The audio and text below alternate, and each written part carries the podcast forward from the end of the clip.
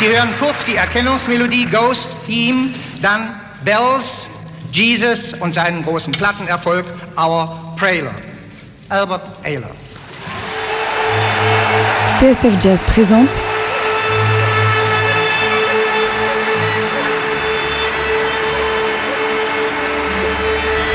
le 20h de TSF spécial Albert Heller.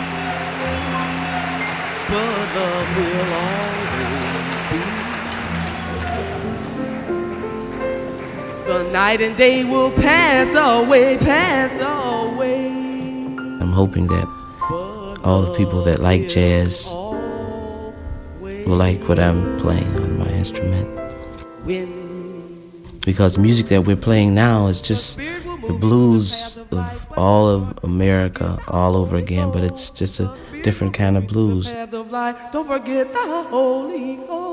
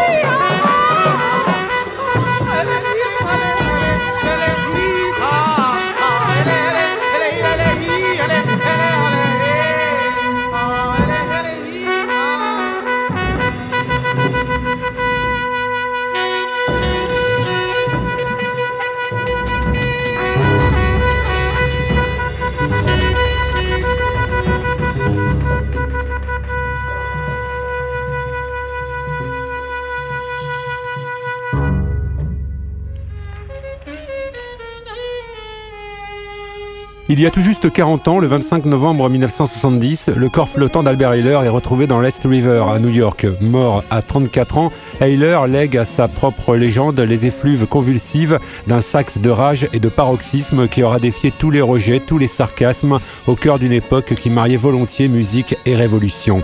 Souvenir à quatre voix 40 ans après, Michel Lebris, romancier et créateur du festival Étonnant Voyageur qui a lieu en ce moment au Mali, était à l'époque rédacteur en chef de la revue Jazzot. Daniel Berger écrivait également dans les colonnes de Jazzot tout en rêvant de cinéma aux côtés d'un certain Alain Corneau.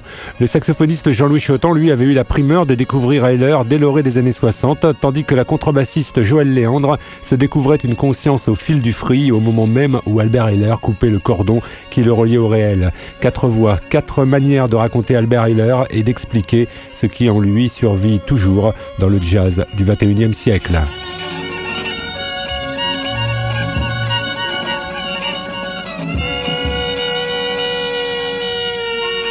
Ces musiciens-là, nous ici, dérangent, questionnent. Joël Léandre. Ils sont peut-être anti-institutionnels, on les veut pas dans les sphères, sinon on passerait à Pliel. Sinon on passerait à Pliel. Il y a du jazz à Pliel. Playel 66, euh, franchement, j'ai trouvé que le public était, était à la masse. Quoi. Daniel Berger. Personnellement, j'avais déjà un peu dépassé la, cette espèce d'esprit de réaction qu'il y a toujours eu dans le milieu du jazz à Paris. Euh, moi, je l'avais vu avec Coltrane à, à l'Olympia avant. Euh, mais en même temps, il y avait de l'ambiance, c'était sympa, c'était, c'était chahuteur.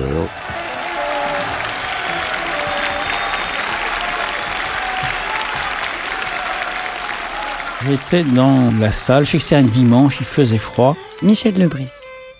C'était pas terrible. Il y avait Max Roach qui est toujours euh, parfait comme batteur, avait l'air sur scène de s'ennuyer. Euh, ferme, c'était pas un concert Albert Hiller, il y avait plusieurs orchestres qui se succédaient. Puis tout d'un coup, il y a cet orchestre improbable. Et alors, dans la salle, une émeute littéralement.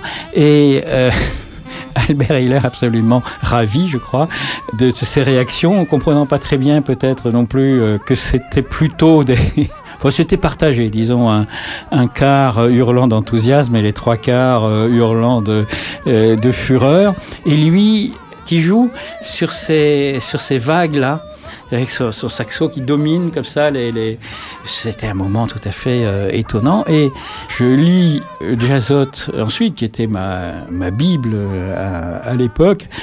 Et un article paix à son âme de Jeff Gilson qui était chef d'orchestre musicien de jazz français mais d'une suffisance d'un mépris incroyable le traitant comme un singe éructant des sons inarticulés depuis son arbre, quoi, en gros. Moi, simplement, euh, j'étais étudiant à HEC à l'époque, fou de colère. J'ai écrit une lettre simplement de lecteur, de protestation, bon, qui est devenue un peu longue, et je, vois mon ma lettre devenue le principal article du numéro. Il failli m'évanouir, évidemment. Et euh, c'est comme ça que je me suis retrouvé rédac chef de euh, Jazzot, parce qu'on discute, puis au bout d'un moment, ils disent euh, ça vous intéresserait pas de vous occuper de Jazzot je tombais des nues. Moi, c'était une période euh, formidable. Donc, forcément, euh, après, on est attaché aux, aux, musiciens de cette époque-là. Il y a toute une aventure humaine, euh, tout euh, un basculement d'époque en même temps qui est en jeu à ce moment-là.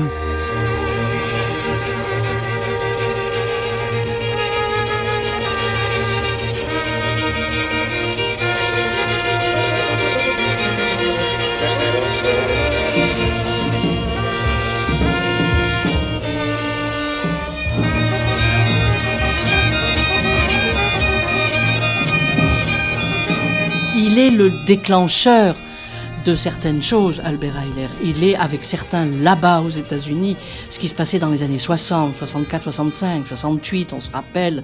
Tout éclate là-bas. Ils nous ont donné euh, des coups de pied aux fesses, les ricains, et qui plus est, euh, les Afro-Américains. À l'époque, on disait les Blacks.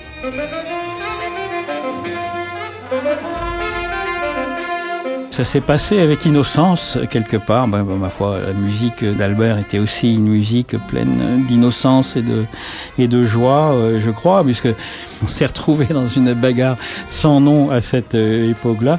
Je me souviens que quelques temps plus tard, j'ai fait le coup de poing avec un batteur français extrêmement connu aujourd'hui qui voulait monter sur scène pour casser la gueule de Sonny Murray, oui.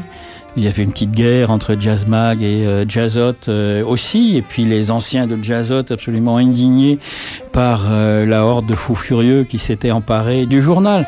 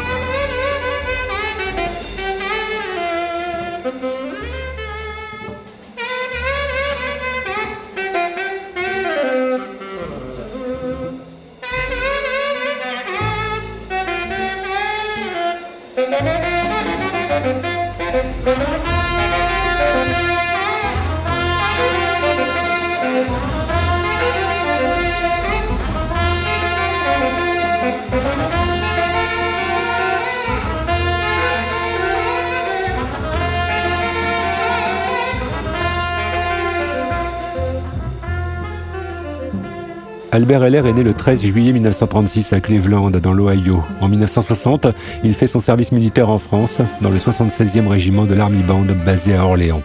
En 59 ou 60, Jean-Louis Chetan. il y a un Albert Heiler qui fait son service militaire à Orléans et euh, qui vient de temps en temps à Paris. Moi, je l'ai rencontré au Caméléon, 57 rue Saint-André-les-Arts, un petit club euh, magnifique où Albert Heiler venait là. Donc c'est quelqu'un qui est encore plus jeune que moi et qui est très timide. C'est pas du tout euh, l'Albert Heiler qu'on a pu connaître après.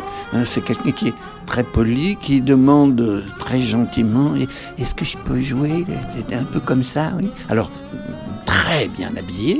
Là, moi, je l'ai vu en, cuir. C'est- un costume de cuir. Ça, euh, les Français ne faisaient pas ça, mais c'est du très beau cuir. hein. C'est euh, extrêmement raffiné, bien coupé. Et, et c'est quelqu'un qui est obéissant, pas du tout révolutionnaire. hein. Alors, on joue à l'époque avec Henri Renaud, magnifique pianiste, qui joue sur un piano droit euh, à peu près accordé, mais, mais pas tellement. Et on joue euh, des standards. Bon, mais lui, il s'en fout, Al- Albert Heiler. euh. Alors, tout le monde a dit, il a un gros son. Ben, pour moi, non, il a un son normal. De... Peut-être après, il a changé. Heiler, c'est d'abord le son.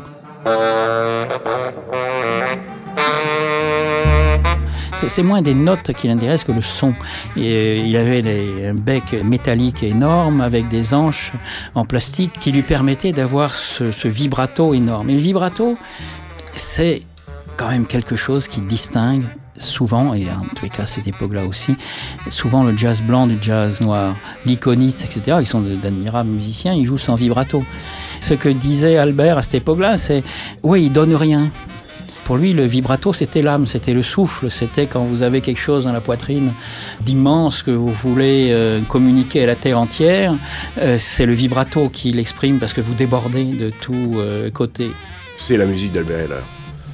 C'est Ghost, en août 65.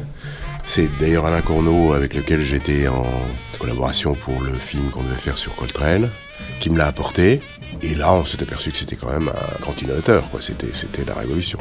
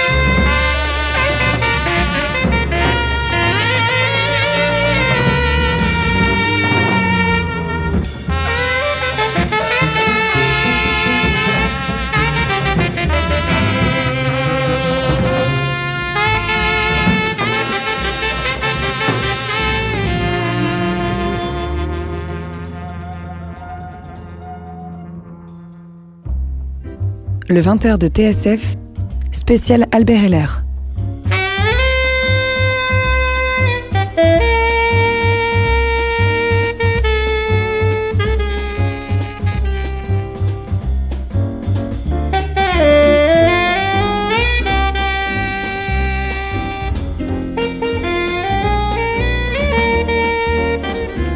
L'homme, Daniel Berger. faisant partie moi-même du petit groupe d'Orléans, j'ai su ce qu'on racontait. Le type qui arrivait en, costume de cuir vert, euh, lunettes noires en plein, en plein hiver, euh, qui jouait, on ne savait pas très bien sur quel pied danser, si je puis dire, on ne savait pas si c'était de la galéjade, parce qu'il était, il était quand même dans l'orchestre de l'armée. Donc il jouait des marches, il jouait euh, la musique militaire.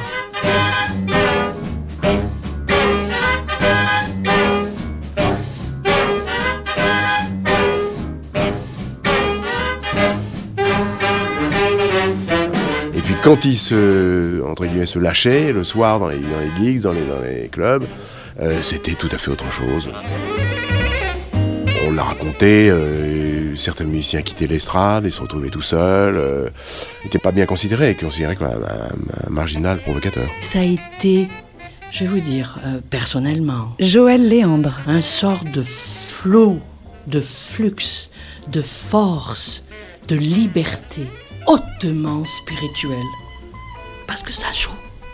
Il jouait, c'est tout. Il jouait. Je me rappelle. Et ça, c'était génial. Ah, je me disais, mais qu'est-ce que c'est ce bazar?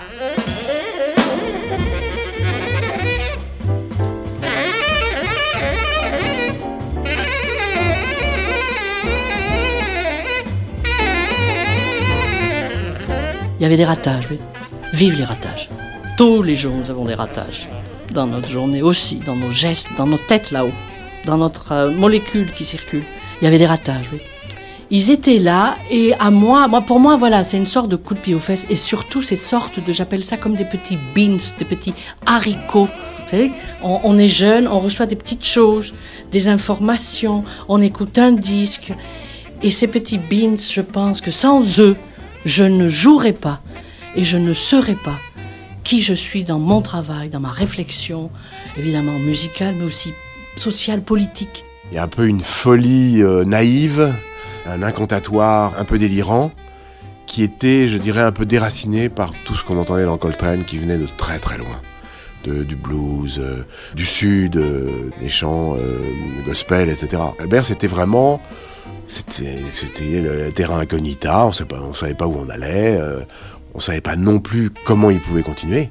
Donc c'était toujours, euh, on était un peu sur la rupture toujours. euh.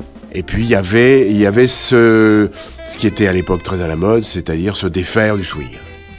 Encore qu'on sentait bien qu'il y avait du Béchet, il y avait, euh, il y avait du Lester il y avait, on sentait qu'il avait beaucoup écouté Albert, mais qu'il se défaisait très facilement. C'est ça qui me plaisait.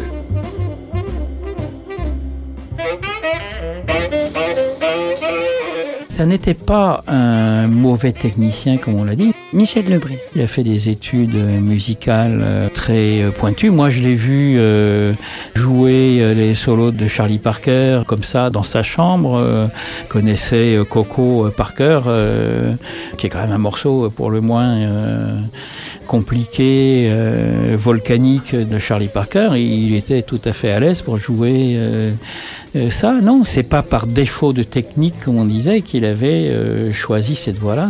Je me souviens en 66, on, le voyait pas mal Albert, on avait un petit appartement dans la 80e rue, il descendait de lui de Harlem, il était chez sa tante, et on, venait, comme, il venait comme ça, souvent manger, parce qu'il n'avait pas un rond, il n'avait pas de quoi vivre, donc il venait euh, profiter d'un repas, et on parlait souvent de la scène, euh, de la scène new-yorkaise.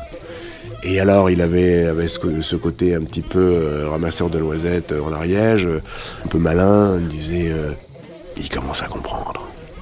Et il englobait Coltrane là-dedans.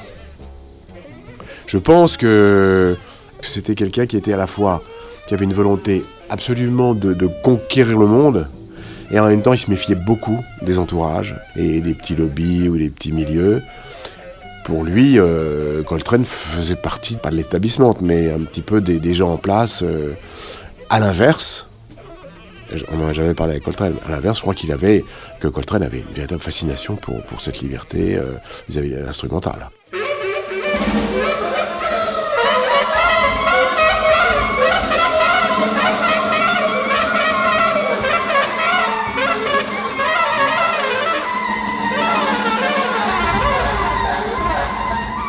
Albert Heiler, il était comme traversé par le monde entier et il avait quelque chose d'un prêcheur. C'est pour ça qu'il s'est entendu à ce point avec euh, Coltrane et que Coltrane l'admirait. Ils avaient tous les deux le cœur qui débordait.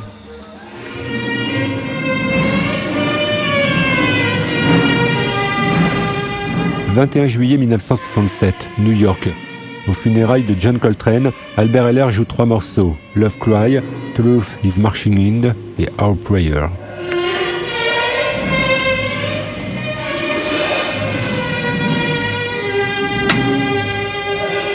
Coltrane, I played at his funeral, you know? Right. That was like yeah. very sad. Man. Yeah. That was like very sad playing at his. And some guy was there, he recorded the funeral. Oh, yeah? Yeah, he recorded the funeral. Oh.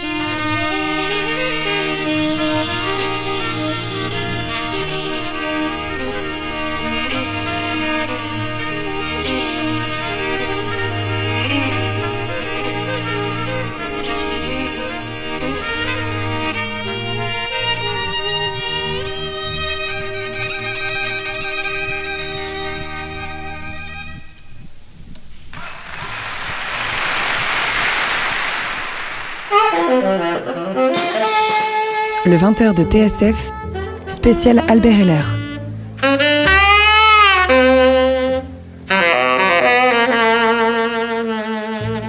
Il ne va pas travailler des gammes, etc., euh, Albert Hiller. Jean-Louis Chotan. Non, non, il faut retrouver une sorte de cri primitif ou quelque chose comme ça. Alors, il y a des rapports avec le père aussi qui sont assez conflictuels. hein.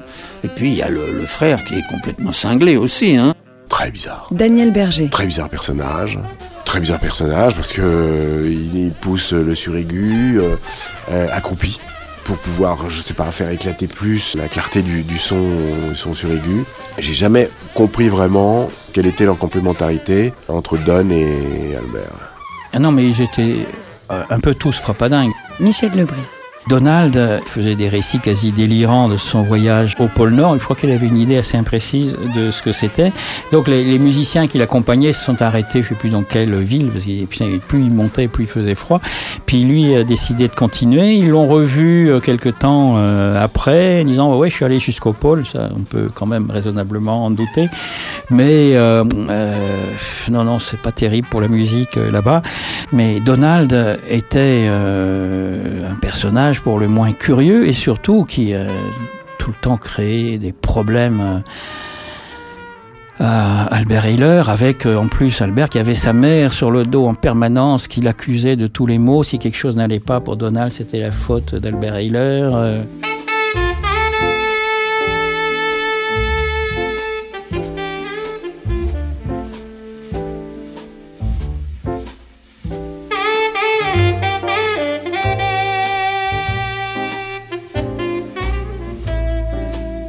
Ce baptême d'Albert Haller, c'est tout un basculement, si vous voulez, d'un ordre ancien vers, vers un désordre nouveau. Euh, ordre ancien, parce qu'on on a tellement entendu, c'est tellement. C'est une clé de la musique euh, américaine, pas nord-américaine euh, seulement.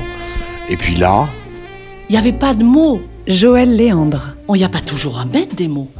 On rencontre, on regarde, on se mêle, on renifle des choses, on s'arrête, on voit une affiche colorée, on regarde une galerie.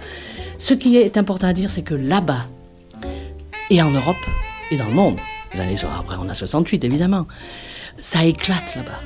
Le mouvement, le geste, la danse, la poésie, c'est toutes ces époques-là, c'est les Américains.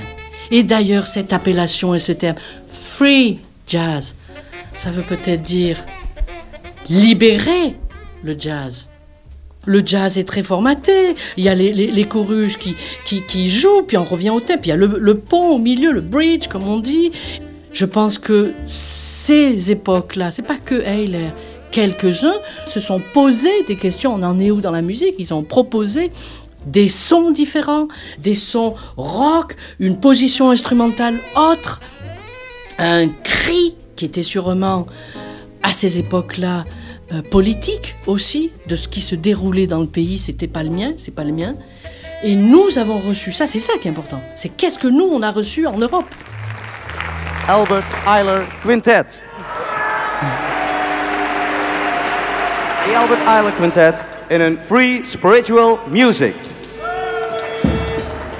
le seul clairvoyant, le seul qui ait fait des, des- des- des études, je dirais, un peu académiques, et qui était capable de parler de politique, c'était Archie Shepp. Il avait écrit des pièces de théâtre, il avait joué, il était capable d'avoir un langage, euh, un langage parlé et écrit qui était parallèle à celui de la musique. Archie Shepp, le roi Jones, ça, ils étaient dans des cases à cette époque-là qui étaient repérables, qui étaient balisées. C'était des, des- des militants euh, euh, révolutionnaires, proches euh, des mouvements politiques, etc. Albert euh, était un ovni par rapport à, à ça en même temps. Et moi-même, d'ailleurs, je l'ai mal compris au début. Enfin, je l'ai mal compris.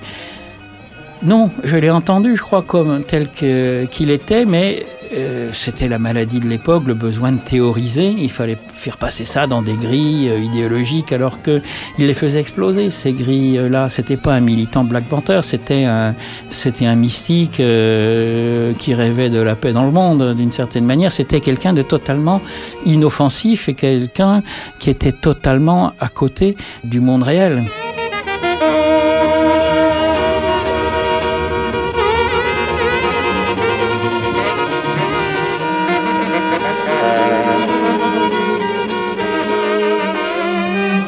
Il était, c'était un homme, je dirais, d'action plus que de réflexion.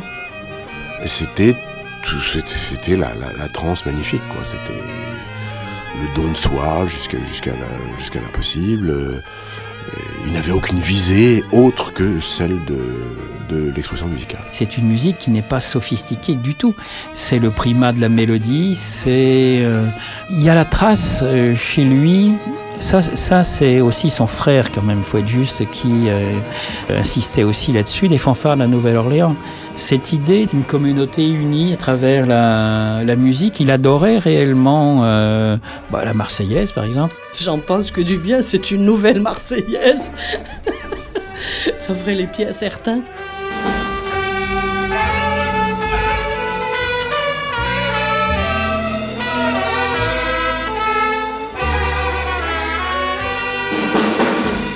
D'abord, la mélodie est très belle, très entraînante. Et puis d'autre part, il s'est approprié ça euh, sans espèce d'arrière-pensée. Euh, c'est génial. C'est pas plus la Marseillaise, c'est l'attitude d'un individu. On est des individus. C'est un individu qui peut faire péter le monde s'il veut.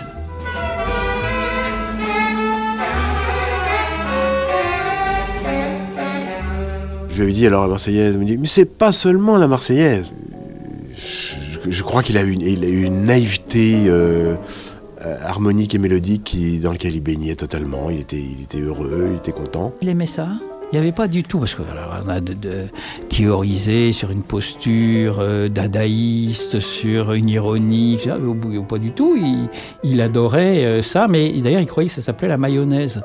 Mais là aussi, sans intention ironique ou quoi que ce soit, il aimait bien. Il aimait bien les marches, il aimait bien les trucs où les gens sont en groupe et il aimait bien les fanfares d'un Nouvelle-Orléans, il aimait bien euh, ça, mais bon, c'est pas l'essentiel de son Ce, ce qui est l'essentiel, je crois, chez lui, c'est le chant.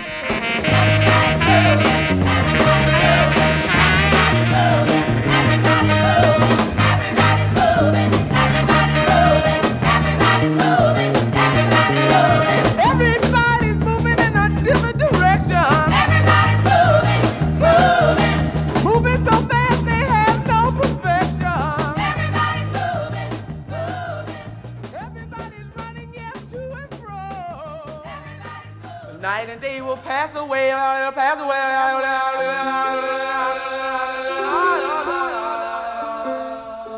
But love will always be. The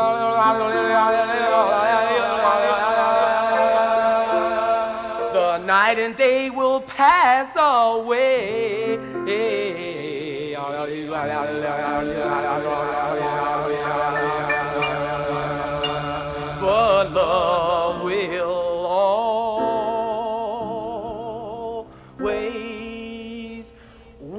来了，来，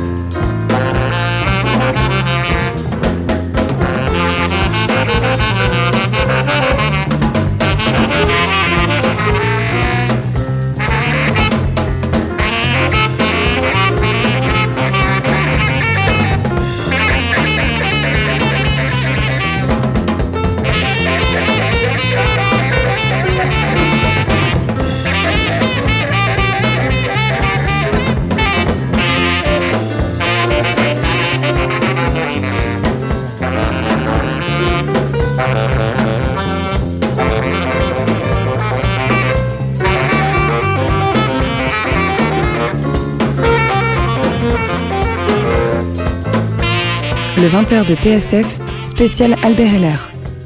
Alors, Newgrass, j'aimais bien, j'aimais beaucoup. Daniel Berger. Dis- disons, disons que ça prépare la, la dernière phase avec les, les chanteurs, euh, les chœurs, et, et- etc.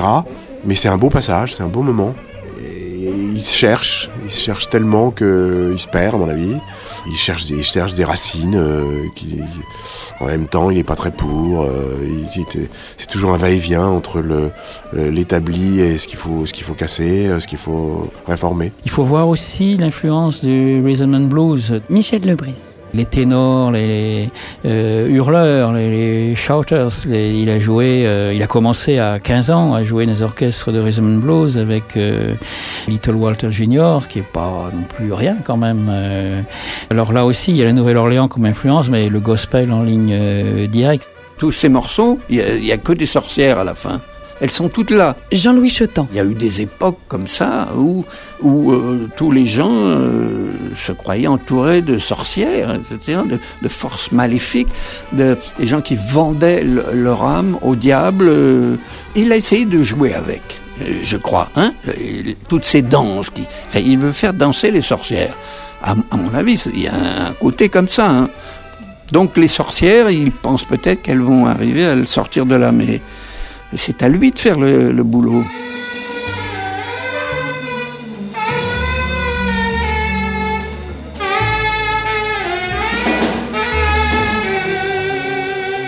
Et puis après, il y a les disques Impulse, bien sûr, les premiers disques euh, Impulse qui sont euh, magnifiques quand Bob Thiel a pris ce contrat sous la pression de Coltrane, sinon il ne l'aurait jamais euh, pris. Et puis après, il y a le, dernier, euh, c'est l'apparition euh, immense, c'est Saint-Paul de Vence, Fondation Mag. Ça, c'était carrément euh, sublime. Je me demande des fois si c'est pas ça qui l'a tué.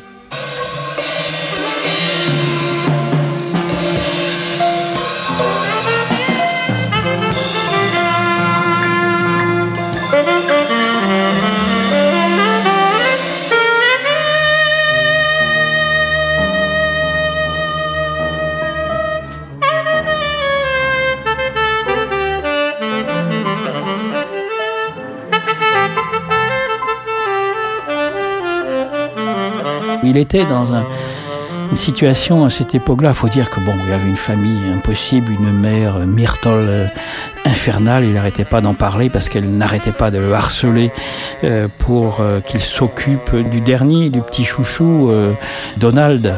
En plus, Coltrane était mort avant, donc le contrat Impulse euh, terminait. Il a eu un moment là heureux, euh, protégé, il était vraiment protégé par Coltrane. Cette protection euh, tombait, il retombait dans les galères, les ennuis familiaux à non plus euh, finir. Il arrive à la Galerie Mag, c'est un triomphe. Tout d'un coup, il se sent reconnu comme un, comme un artiste, il nage dans le bonheur, il retourne à New York et il retombe dans les... Et alors là, plus d'engagement, plus rien, les, ces, ces ennuis euh, familiaux qui euh, redoublent. Et bon, il est clair qu'il se suicidera. Euh, il fallait pour... euh, cause idée de, lutte idéologique à l'époque où on propage euh, les thèses d'un assassinat par euh, les flics. Bon, il fallait qu'il ait été tué par euh, l'Amérique blanche, par ceci, par ça. Non, il s'est suicidé. C'est tous les gens qui connaissent l'histoire. bon, il n'y a pas l'ombre d'un doute. Malheureusement, il s'est suicidé. Il y a même un témoin, quasiment. C'est, ce garçon qui était un admirateur d'Albert Ayler, qui le voit monter dans le bateau qui allait vers la Statue de la Liberté, qu'il a attendu, euh, qui s'est mis le premier dans la, dans la file pour descendre et qu'il a attendu pour euh, obtenir un autographe. Et puis il n'a pas vu descendre, il a sauté du bateau euh, pendant ce, ce temps-là et euh, psychologiquement il tenait plus le, le choc.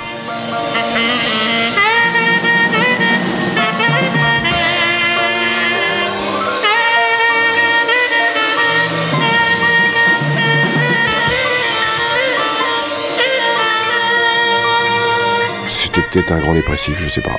Et puis alors, ça c'est la mort, ça c'est la mort réelle, mais il y a la mort mythique qui a engagé euh, un nombre de réflexions, d'inventions, etc., comme toutes les grandes, les morts de tous les, grands personnages, qui fait qu'on n'a- on l'accepte pas euh, au premier degré. Il faut qu'elle ait une cause euh, euh, un peu mystérieuse. euh, il faut qu'il ait été trucidé par un type de drogue, il faut qu'il ait été, je sais pas quoi. Il y a un bouquin qui s'appelle Les 13 morts d'Albert Heller, où chacun a mis son petit, son petit grain de sel. Ça veut dire qu'il y a encore, il y a encore, il y a encore de mythologie, il y a encore du, besoin de, il y a encore du besoin de lui, il y a encore du besoin d'Hendrix, il y a encore du besoin de, de, Kennedy, il y a encore du besoin de Marilyn. voilà, c'est un peu ça. Ce qui l'a quelque part tué, c'est la non-reconnaissance de euh, ce qu'il euh, était. D'une certaine manière, puisqu'on m'avait demandé de participer à un livre, une série noire qui s'appelait Les 13 morts d'Albert Hiller, j'étais sûr que euh, tous les textes allaient être euh, l'Amérique euh, l'Amérique maudite qui tue un artiste, les flics, la mafia, tout ce qu'on veut. Mais de le passer dans ces grilles-là d'interprétation, c'est justement ça qui le, qui le tuait. Donc d'une certaine manière, c'est encore des manières de ne pas l'écouter que de propager cette vision, certes politiquement correcte, mais musicalement euh, inepte. Hiller, c'était vraiment autre chose.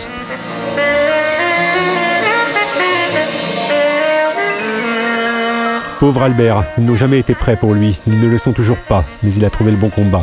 Ainsi s'exprime Sonny Rollins dans l'ouvrage de Frank Medioni, publié au printemps et intitulé Témoignages sur un Holy Ghost. Témoignages qui nous ont permis de retrouver dans cette émission le romancier Michel Lebris, ancien rédacteur en chef de Jazzot, Daniel Berger, réalisateur et lui aussi ancienne plume de Jazzot, Jean-Louis Chotan, saxophoniste et Joël Léandre, contrebassiste. Euh, Joël Léandre qui est aussi à l'initiative avec Franck Medioni d'une grande soirée hommage à Albert Heller qui aura lieu le jeudi 2 décembre à la Fondation euh, Cartier à Paris. Cette émission a été réalisée par David Copéran. Elle est dédiée à Alain Corneau.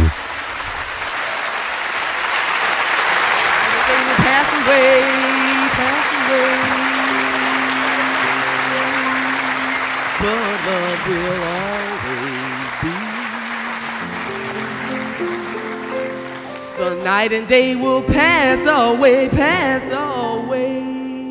Hoping that all the people that like jazz will like what I'm playing on my instrument. Because the music that we're playing now is just the blues of all of America all over again, but it's just a different kind of blues. Don't forget the Holy Ghost.